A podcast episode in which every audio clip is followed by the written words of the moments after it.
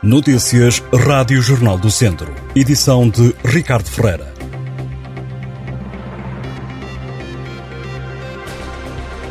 Um indivíduo de 23 anos foi constituído arguído e submetido a termo de identidade e residência pela PSP de Viseu por furtos em habitações.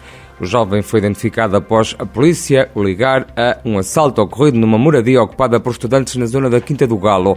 Para além de ter recuperado os bens roubados, a PSP diz que apreendeu também outros artigos provenientes de furtos cometidos pelo mesmo cidadão. Salienta ainda a PSP que o arguído está referenciado pela prática de outros furtos.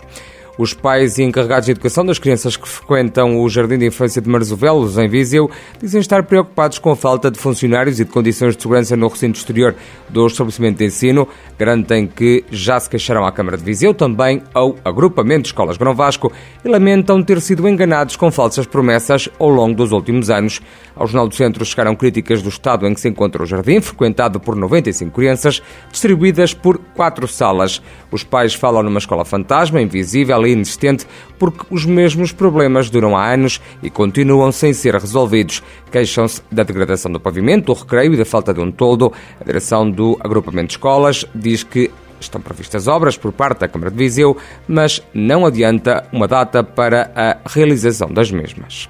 A Câmara de Mangualda aprovou o orçamento de 2023, que vai rondar os cerca de 35 milhões de euros.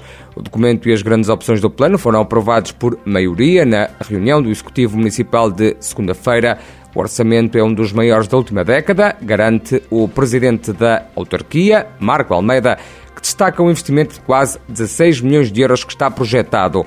Entre as prioridades elencadas pelo autarca estão os investimentos que se enquadram no quadro comunitário de apoio e que se encontram em execução, também a preparação para os próximos quadros comunitários através do Plano de Recuperação e Resiliência e do Portugal 2030. Metade dos conselhos do Distrito de Viseu fazem parte da lista dos municípios amigos do desporto. Os prémios foram entregues na passada sexta-feira na Mialhada, onde foram distinguidas mais de 70 autarquias da região centro. As 12 câmaras municipais da região reconhecidas como amigas do desporto são Armamar, Carregal do Sal, Castro Daire, Sinfãs, Lamego, Mamenta da Beira, Nelas, Oliveira de Frades, Rezende, São Pedro do Sul, Tabuaço e Vila Nova de Paiva. São João da Pesqueira vai geminar-se com a cidade francesa de Manancy, nos arredores de Paris. As duas autarquias assinaram no passado fim de semana um protocolo de geminação Segundo frisa a Câmara de São João da Pesqueira, Manassi, que tem mais de 15 mil habitantes e que fica localizado a cerca de 30 km a sudeste de Paris, conta com uma grande comunidade portuguesa, com pessoas oriundas do Conselho de São João da Pesqueira, também de outros municípios da região do Douro. Foi a convite do autarca francês que o executivo da Pesqueira viajou até terras gaulesas no passado fim de semana para participar na cerimónia de formalização da geminação. A Rede Cultural Viseu Dom Lafões regressa já no próximo mês de dezembro com espetáculos de teatro, música e magia, propostos por Zé Mágico, Placerte, de Tondela, pelo Teatro do Montemuro de Castro Dário e também pelo Teatro Viriato de Viseu. Há dezenas de espetáculos para ver já a partir do primeiro dia do mês de dezembro, feriado.